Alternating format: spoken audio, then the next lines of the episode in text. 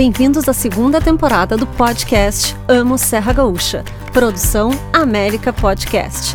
Eu sou Alexandra Aronovich e aqui você ouve dicas e papos apaixonantes da Serra. Lembrando que essa temporada é um oferecimento Casa Hotéis, uma coleção de hotéis na Serra Gaúcha onde você sonha em estar. Acesse casotéis.com.br e conheça a coleção completa.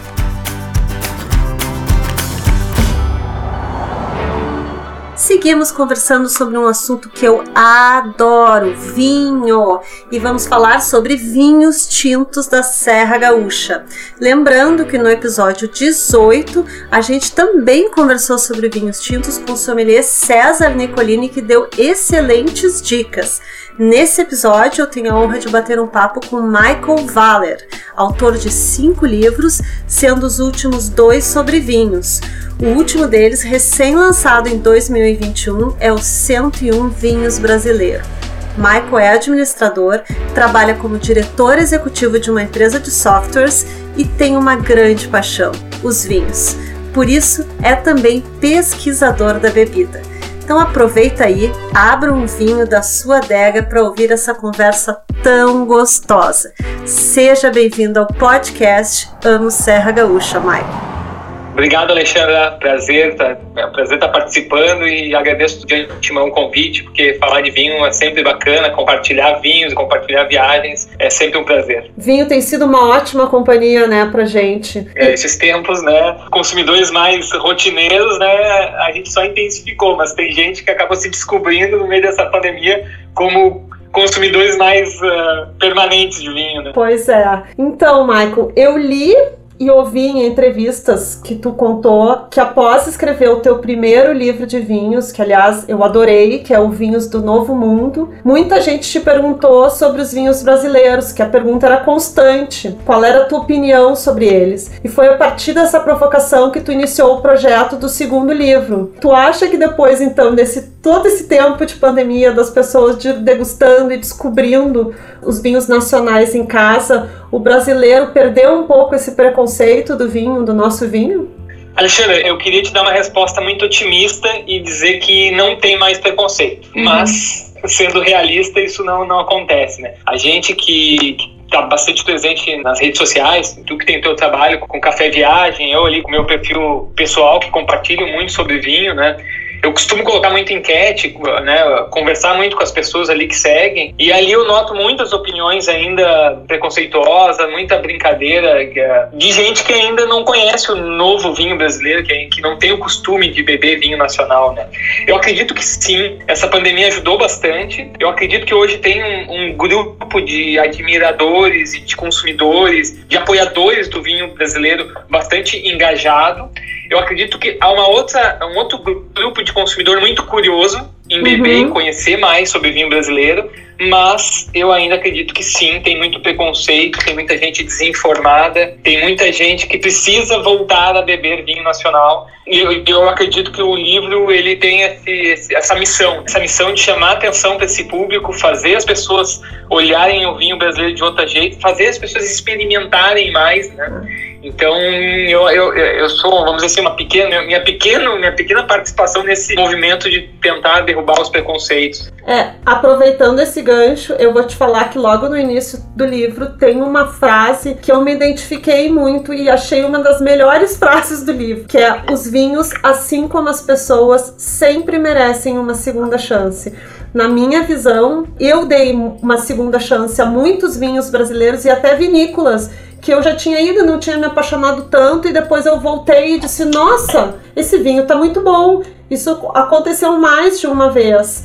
Claro que tem o gosto pessoal, né? Tem pessoas que não têm estilos de vinhos que as pessoas não gostam, né? Um pouco de madeira, isso, e isso também muda com o tempo. Eu comecei gostando mais de tintos e hoje eu sou muito mais dos brancos. O meu gosto foi mudando. Mas acho que também teve a evolução do vinho nacional. A gente percebe isso, né? A gente volta numa vinícola e diz: nossa, esse, esse vinho tá muito melhor do que eu provei há muito tempo atrás. Qual a tua opinião? Tu acha que Uh, primeiro, óbvio, a tua frase maravilhosa, mas tu acha que o vinho evoluiu e por isso as pessoas têm que dar essa segunda chance? É, sim, eu, eu acho que são dois temas interessantes a gente conversar. Um é essa, essa, variação, essa cada garrafa, cada, cada experiência com vinho, ela vai ser única. Não adianta a gente achar que o, o é um produto uh, totalmente industrializado, então ele tem que ser sempre igual. Acontece isso. Cada safra, cada garrafa, cada momento, cada pessoa vai ter uma percepção e vai uh, deixar na memória da pessoa uma experiência ou boa ou não tão boa. Sim. Então acho que essa frase ela tá nesse contexto, né? De a gente entender que tem um dia, daqui a pouco, que a gente não tá bem para beber e, e, não vai gostar daquele vinho, né? Um dia a gente tá com mau humor, a gente não vai gostar de nada que a gente beber, né? É, é, é, até eu falei, eu falei, eu falei duas questões, na verdade são três questões amplas. Uma é a experiência com a garrafa, com, com a degustação específica, e aí vai entrar nisso que tu tá falando, muitas vezes tu conhecer o produtor, de tu fazer uma viagem, de tu entender a filosofia do trabalho da, do produtor, do vinho, do rótulo em específico. Outras são os gostos pessoais, uhum. uh, o nosso momento, a, a, que a gente vai mudando. A gente sabe que às vezes a gente toma por prazer para socializar é uma coisa. Quando tu começa a estudar vinho e, e, buscar variações mais técnicas, a tua relação com o vinho muda. Então tem a questão pessoal também. Uhum. E a gente vai mudando também paladar. A gente vai, às vezes eu, por exemplo, eu tive uma, uma, uma, grande mudança sensorial quando eu deixei de, por exemplo, colocar açúcar no café. Então, mas açúcar no café não tem nada a ver. Tem, tem tudo a ver. Tu começa a mudar o teu paladar, a percepção de amargor, a percepção de dulçor. Então isso fez uma mudança totalmente pessoal, íntima da minha, do, do, do meu modo de perceber a bebida, por exemplo, né? E tem a uhum. terceira questão, e aí eu vou chegar na, na, tua pergunta, que é a evolução da indústria nacional como um todo. Uhum. Não sei se eu, eu, eu isso, a, falar da evolução daria pra gente gravar um podcast só sobre a evolução da indústria, tá? eu acredito assim, ó.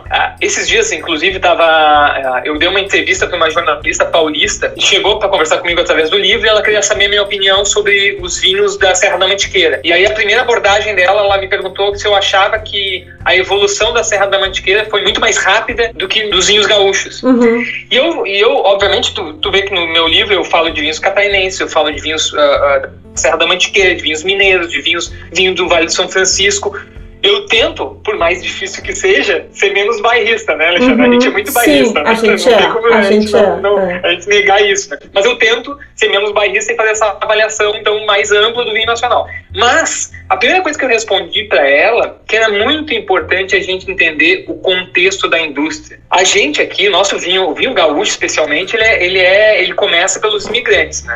Ele começa especialmente pela imigração italiana e num modo de produzir vinho muito rústico. Era o vinho, é o vinho da uva americana, é o vinho ainda né, em processos rústicos de produção. Ele era muito feito para a produção das famílias, para alimentação, né? Que a gente estava uhum. brincando ali, a vinho é alimento, é alimento, né? Então era uma coisa muito para consumo da família antes da lida do campo, né? E isso, apesar de a gente fazer vinho há mais de um século, né? A, a história da Peter Longo conta um pouco isso, né? Do início dos espumantes, enfim.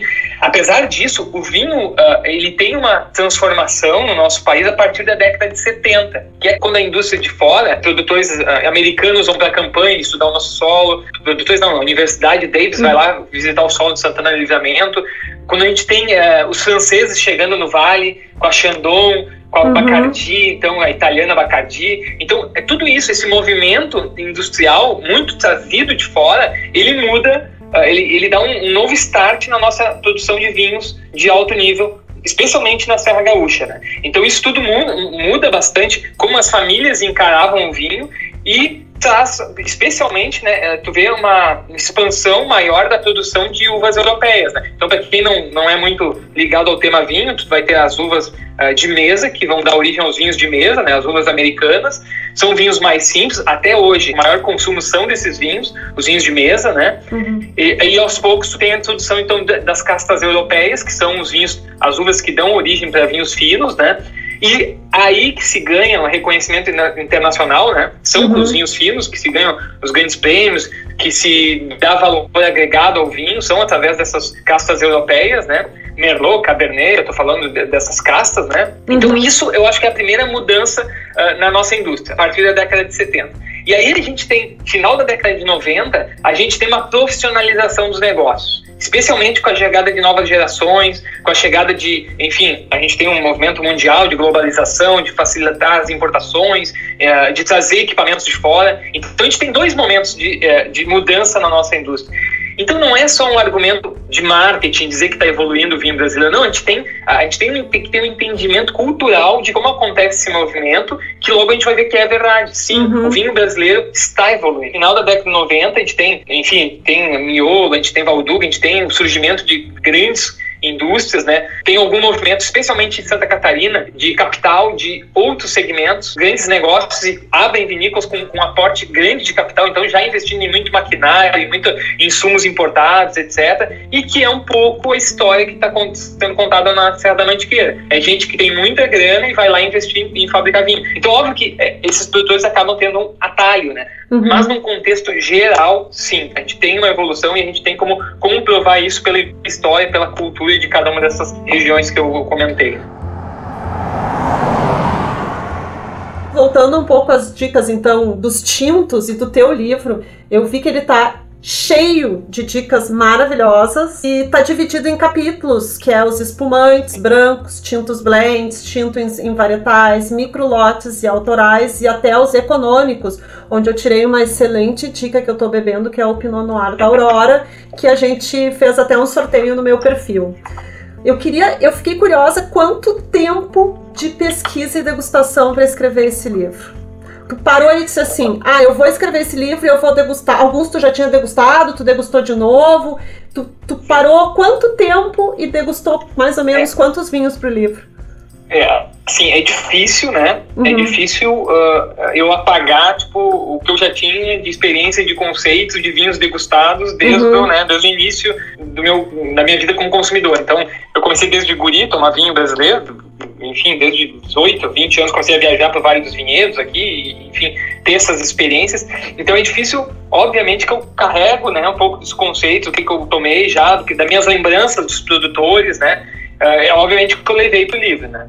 Mas a pesquisa mesmo, quando, eu, quando surgiu a ideia, olha, vou pesquisar para o livro, ela durou basicamente foi o segundo semestre de 2020. Tá? Uhum. Um pouquinho, um pouquinho se, se alongou um pouquinho para janeiro, mas foram seis meses assim de, de, vamos dizer, de toda a degustação tá focada para esse livro. Né? Então sim, eu, eu, te confesso até vou te fazer uma, uma confissão que no começo, quando surgiu a ideia de fazer uma lista né, de 100 vinhos, uhum. uh, eu acreditava que ah não, eu, eu conheço bastante do vinho nacional, eu bebo há muitos anos, uh, vai ser fácil. Eu vou sentar vou fazer uma lista no Excel e depois eu vou começar a contar as histórias. Tentei para fazer com essa visão de mais de, de avaliador, com essa preocupação de, de compartilhar uma opinião e de sugerir vinhos. Eu aumentei, obviamente, drasticamente a cobrança sobre o trabalho e aí eu não consegui listar 30 vinhos. Uhum. Quando eu comecei a botar no papel, não, tá, esse tá, esse, esse dá, esse não. Esse aqui é muito pessoal. Esse aqui uhum. talvez eu tenha que degustar de novo. E aí quando eu me vi, eu vi, não, peraí, eu, eu pensei que ia ser uma coisa simples, não, vai, ter que ser um trabalho muito, muito, sério, muito profundo,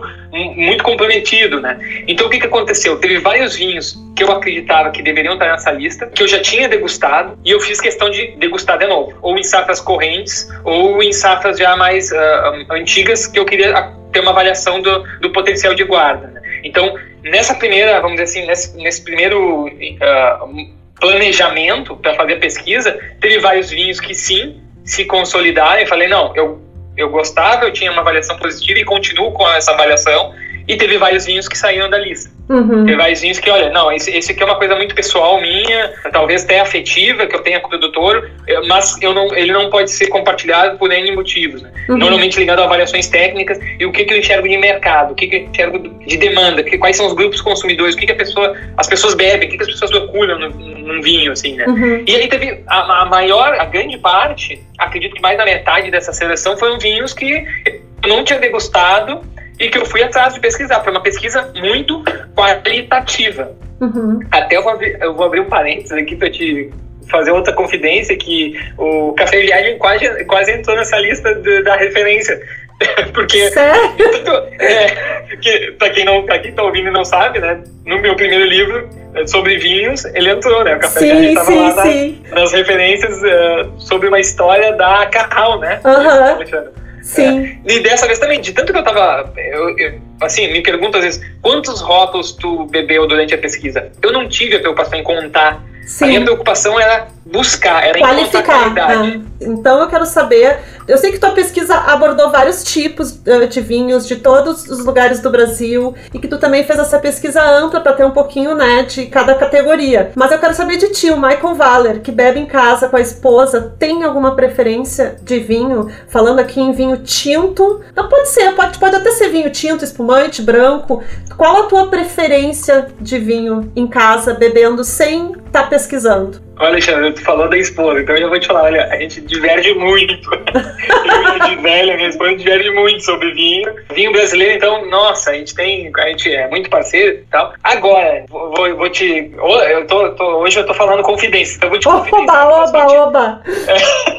faz 22 semanas que a Gisele não me acompanha em vinhos, infelizmente, ela sempre foi muito parceira, né? Mas faz 22 semanas que ela não pode beber porque ela tá grávida. Ai, que legal! Parabéns, parabéns, parabéns! Mas tu, como grande parceiro, deveria, deveria também fazer essa abstinência. Sabe? Alexandre, assim... Sim, eu sei que é difícil. Mas eu te confesso, eu... quando eu, desculpe, quando eu fiquei grávida e eu ia no restaurante e meu marido bebia, eu quase chorava. Na época disse, eu não posso beber, tu não pode beber também. Ô Alexandre, tem uma frase que eu de vez em quando eu repito, sabe? Que é assim, ó. Até dá pra ser feliz sem beber vinho. Mas não vale a pena arriscar, né? Ai, ótima frase, adorei. Vou não copiar. Vou arriscar, né, Alexandre? Vou copiar, vou copiar, adorei a frase. Vai ser a frase da, do meu, do, do, do, da matéria do blog que vou escrever.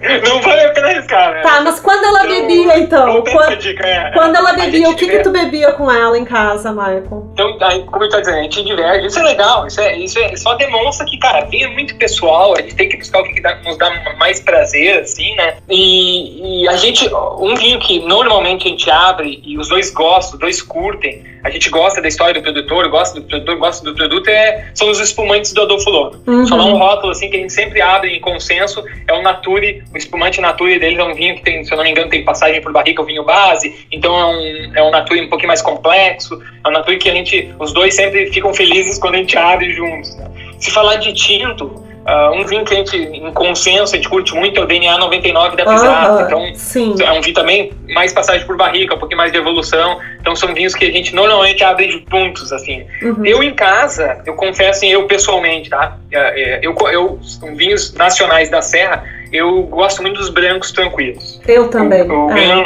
é, o Gran Terroir da Leopoldina, uh, enfim, a Casa Marcos Pérez Chardonnay, a Via Piana tem um Chardonnay muito bom. Ah, tem, né, se a gente for falar, tem muito vinho. Eu tô bebendo agora um blend de, de Chardonnays da família Beber, que é metade da Serra Gaúcha, metade da, da Serra do Sudeste. Então eu, eu vinhos para beber sozinho em casa, assim, sem às vezes até não, não, vamos dizer, não preso ao compromisso ter que avaliar, normalmente são brancos tranquilos da, uhum. da serra, mas enfim, se eu for te passar a lista de tintos também, ela é enorme, assim. Sim, mas então vamos, vamos dar uma dica então para os ouvintes que estão começando, tintos para botar na adega para começar a entender um pouquinho sobre vinhos da Serra Gaúcha tintos. Quais seriam, é, assim? Foi muito feliz ao falar da Aurora. A Aurora, para mim, é, é uma das vinícolas, é uma das cooperativas que tem um trabalho mais competente nos produtos de entrada, nos uhum. vinhos frescos. Uh, esses vinhos que têm a indicação de Pinto Bandeira, o, o Pinot, que eu indiquei no livro, que tu fez ação no, no Café Viagem,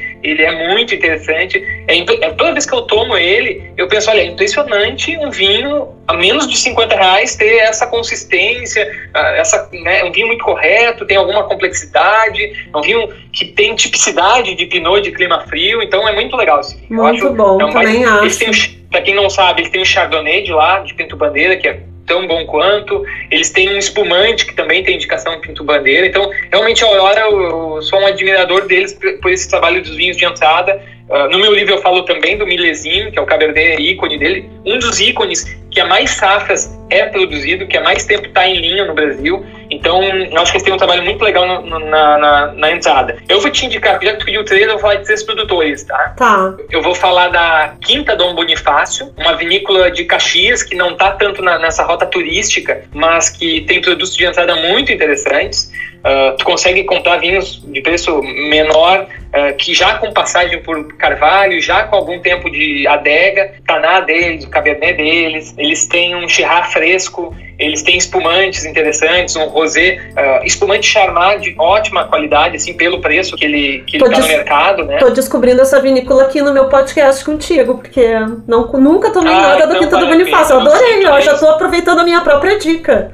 É, então eu vou te falar, já vou te dar duas. Então já que a gente tocou na Quinta Dom Bonifácio, porque eu falo, são, não sei se tu, tu, tu chegou a observar ou chamou a atenção, que são pouquíssimas vinícolas que eu cito mais de um rótulo, porque um dos meus objetivos era dar, falar de diversidade uhum. e, e, dar luz para o maior número possível percebi, de produtores. Né? Eu percebi isso no livro. Mas, mas tem algumas vinícolas que eu fui obrigado a citar mais de um rótulo, por conta de me chamar a atenção de, de, qualidade, de proposta, né? E a Quinta Dom Bonifácio foi uma delas. Uhum. Eu falo do espumante rosé deles, que é um espumante muito acessível em preço e de qualidade boa. E eu falo de um lançamento deles do ano passado, que é o Alta Gama Bianco, que é um blend de chardonnays um Chardonnay de 2017, que ficou 12 meses em barrica, 12 meses, se eu não me engano, e outro 2019 em tanque de inox, 50% de cada. Então tu tem um Chardonnay muito interessante, complexo, que tem a, a, nota da madeira, da baunilha, mas tem muito frescor, muita acidez de um, de um, vinho que ficou só no inox, que é um vinho muito interessante. É um vinho, obviamente, o, o valor é um pouquinho maior, mas pela proposta eu acho que é um vinho que é muito uhum. justo de preço, ele entrega mais do que ele custa. E é um produtor que não, tá, não é badalado, assim, não tá na rota turística, Sim, mas não tá um mesmo. belo trabalho no, em Caxias do Sul. Não tá mesmo. Mais algum produtor que tu queira citar, então? Nós temos a Aurora, que por sinal também tem mais de um vinho no teu, no teu livro, né? A Quinta do Bonifácio. E eu acho, então já são três, eu acho quase injusto não falar da Garibaldi, né, da ah, também. Garibaldi. Uhum. É, eles, eles, especialmente nos espumantes, eles conseguem entregar. Também é, é um daqueles uh, produtores que quando eu tomo, eu falo, ah, como é que os caras conseguem fazer, fazer um produto desse para custar, sei lá, às vezes 30, 40 reais na ponta de gôndola no supermercado, assim, né? Uhum. Tem que, tem que, tem que, vamos dizer assim, eu cito, se eu não me engano, um espumante Blanc de Blanc deles, uhum. um Chardonnay, no livro entre na categoria econômicos, né? Uhum. Justamente para reconhecer essa competência deles, que a gente sabe que trabalhar com cooperativa é muito complexo, né? Trabalhar com milhares, centenas de famílias fornecendo a uva, e tentar manter uma qualidade, né, aceitável é muito complicado. E normalmente tu trabalha com volume, né, Alexandre? Então tu trabalha com uma, produções muito grandes e tu tem que entregar uma qualidade razoável, então é um, é um trabalho complexo e a Garibaldi eu acho que faz bem esse trabalho, né? A gente Sim. poderia falar demais, mas enfim, eu acho Sim. que a Garibaldi, falando de espumantes especialmente, a gente tem que uh, bater palma pelo, trabalho que eles fazem na categoria de econômicos. É, e tanto a Garibaldi quanto a Aurora estão completando esse ano 90 anos aí, estão lançando Olha, seus vinhos de 90 anos, ambos vinhos tintos né, para comemorar a data. Ah, uh... eu recebi já a Aurora aqui dentro. Curiosíssimo para ver esse rótulo da Aurora. Eu também, mas, mas né, eu tô ali segurando. Michael, quem é como tu, assim, que já conhece um pouco mais de vinho e quer se surpreender com três rótulos tintos da Serra Gaúcha, quais tu indicaria? Ah, Alexandre, mais, mais um. Mais uma pergunta que caberia num podcast só, né? a gente falar de bons tintos da, da Serra. É, eu, eu acho que tem um movimento, né, que o pessoal. A gente tem observado grandes tintos Uh, saindo da campanha gaúcha, né? Uhum. Então eu vejo muita gente falando isso, ah, mas uh, né, o vinho nacional, os tintos têm que ser da campanha. Eu acho que sim, a gente tem coisas excelentes saindo da campanha gaúcha, a gente tem pinôs na Serra Catarinense, a gente tem os chirrás da, mineiros da Serra da Mantiqueira, mas assim, eh, não dá pra gente. Um vinho, porque hoje, inclusive, vieram me pedir a opinião dele de manhã, e eu falei o seguinte: olha, é um vinho que eu já gostava antes do livro, e depois da pesquisa do livro, eu passei a gostar mais ainda, que é o DNA 99, da uhum, Pisato. Né? Uhum. Acho que ele é uma unanimidade, porque todo mundo cita ele, né? Ele é um, é, um ícone já. Ele é um ícone, ele é um vinho que. O que, que acontece, assim, no livro, especialmente, eu fiz algumas degustações de safras mais antigas. Então deu pra perceber que é um vinho que está evoluindo assim de forma é, incrível, porque talvez essa seja a crítica de quem não gosta de vinho brasileiro, né? Que fala muito, ah, o vinho brasileiro tem que provar que é vinho de guarda, porque uma coisa é, obviamente, né, um produtor francês, um produtor italiano que faz há, duas, três, dez uhum. gerações vinho, provar que o vinho dele é bom para envelhecer, né? Óbvio, uhum. eles têm um histórico, né, para mostrar. E nós talvez não temos esse histórico e sofremos essa crítica. Mas esse é um vinho que a, a cada ano que passa, tu toma safras antigas e tu vê que ele tá melhor e mais complexo e mais é, interessante, assim. Já que eu fui muito óbvio nessa indicação, né, Alexandre? Não, mas uh, eu acho que ele é, ele é uma. É bom saber, porque ele é uma unanimidade, né? É, exato. É uma, pra nós que né, estamos, estudamos vinho, pesquisamos, mas ele é uma unanimidade, mas tem muita gente que às vezes não, uhum. não, não, sabe, né?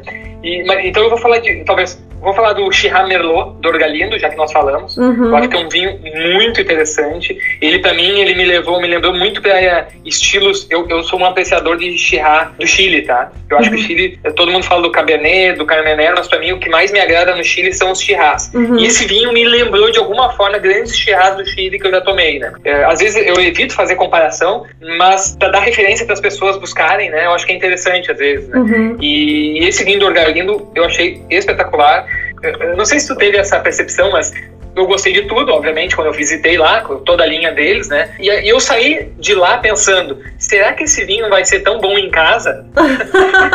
Porque às vezes o produtor é tão amistoso, tão afável, né? Que a gente Sim. fica com essa pressão, será que esse vinho vai ser tão bom em casa? E esse foi um vinho que eu não tomei lá, que eu tomei em casa, na adega, avaliando, sozinho. Eu mandei até um frasco para um amigo, a cegas, para ele poder também, um estudioso, para poder me dar um feedback uhum. também e achei excelente o vinho. Uhum. Então, por isso que eu, eu, me lembrei dele, o Orgalindo Betu, é um blend de Chirá Merlot com passagem por Carvalho. Mais um então, Alexandre? Mais um, mais um. Vamos ver agora. Eu vou falar então de uma região que é, é Serra Gaúcha, tá? Uhum. Mas não é Vale dos Vinhedos, que é Altos Montes, do Nebbiolo da Via Piana. Hum, que interessante. Via, via, via 1986, que é a, a fundação, é uma edição comemorativa.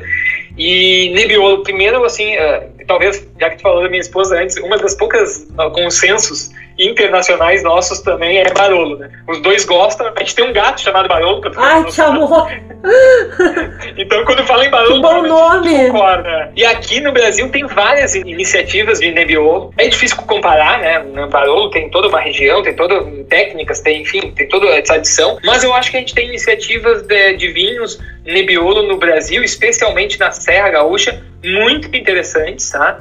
E ó, eu me lembrei agora a Fontanari, é uma que entrou no livro também com varietal de Nebbiolo, mas eu vou destacar a Via Piana, porque eles têm um trabalho de família, assim, a família de origem italiana, eles têm uma das pessoas da família, que é o César Curra, ele já foi várias vezes para Itália, para Piemonte, para Vinítali, então eles têm essa, vamos dizer, essa curiosidade por fazer barolos em terroir gaúcho, terroir nacional e desenvolver. Ano passado eu visitei eles e pude acompanhar o trabalho das próximas safras de Nebbiolo. Uma das safras está dentro de um bote eslavo, que é de carvalho é, uhum. eslavo, né, esloveno. Uhum.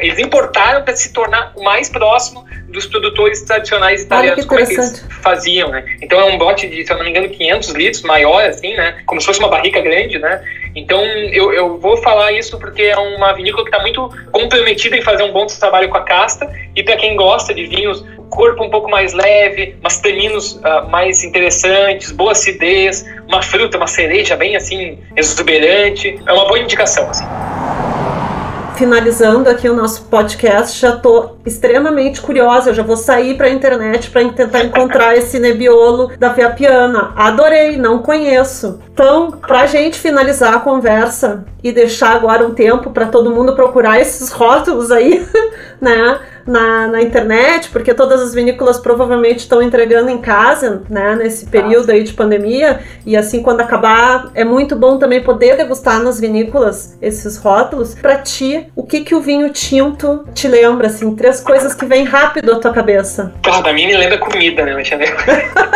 vinho tinto pra mim me lembra a harmonização, e a segunda coisa seria carne, e a terceira coisa seria churrasco. eu acho que, acho que um bom tinto merece uma boa comida comida, assim, eu, eu, eu curto sempre, é, enquanto às vezes um espumante, um branco, eu gosto de ver ele sozinho, de, né, de com, Verdade. como agora, acompanhando uma conversa. Verdade. Pra mim, a primeira lembrança de tinto é tinto acompanhando uma, um bom prato, uma boa refeição. Verdade. E pra finalizar, Serra Gaúcha, o que que lembra pra ti? Ah, a Serra Gaúcha me lembra hospitalidade. Uhum. Acho que é a primeira, a primeira antes de vinho, antes da gastronomia, antes da comida, né, do galeto, que a gente sabe que tem bastante comida italiana, eu acho que antes me lembra hospitalidade e óbvio que essa minha lembrança é por causa de hospitalidade, tanto da, das vinícolas, quanto da, do turismo, dos hotéis, dos restaurantes, são né, é aquele, uh, tu vê que é aquele descendente de italiano normalmente, alemão, certo. que está muito disposto a receber, a tratar bem, a de trocar, de enfim, de, de, de, de como como a gente, a gente viaja muito para regiões vinícolas, é difícil a gente ter alguém como o nosso nosso descendente de imigração italiano alemã de receber tão bem, de abraçar tanto. Esses dias eu fiz uma comparação, eu falei, olha, para mim o, segundo lugar mais melhor recepção seria os uruguais, é o que a gente tem mais parecido assim. Mas ainda assim essa hospitalidade Serra. Da, da, Serra Gaúcha ela é diferenciada. Também a quase. Então tá, Michael, para quem quiser saber mais dicas de vinhos e harmonizações, porque eu já vi o teu perfil tem muitas harmonizações ali, tu coloca os pratos, é tu que elabora aqueles pratos? é a minha outra, vamos dizer assim, o cara tem várias várias paixões.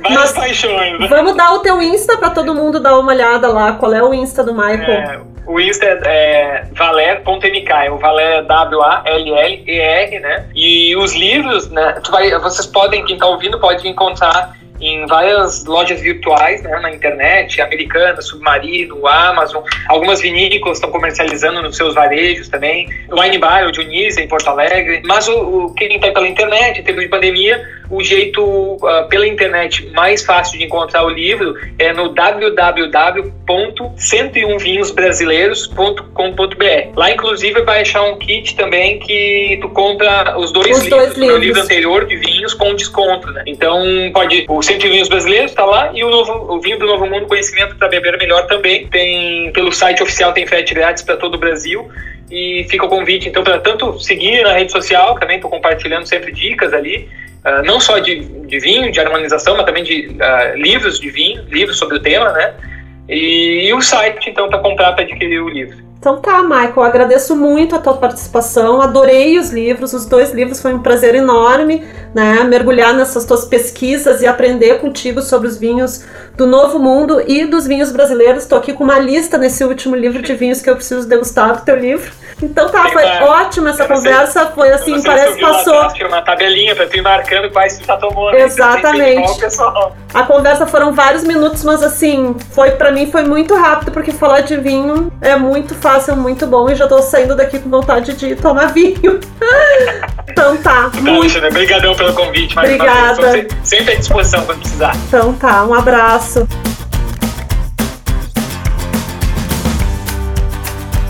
Amo Ser Gaúcha é uma produção de América Podcast. Atendimento e comercialização Alexandre e Karina Donida. Acompanhem a gente também no Instagram, arroba Amo Serra Gaúcha e arroba América Podcast. América Podcast.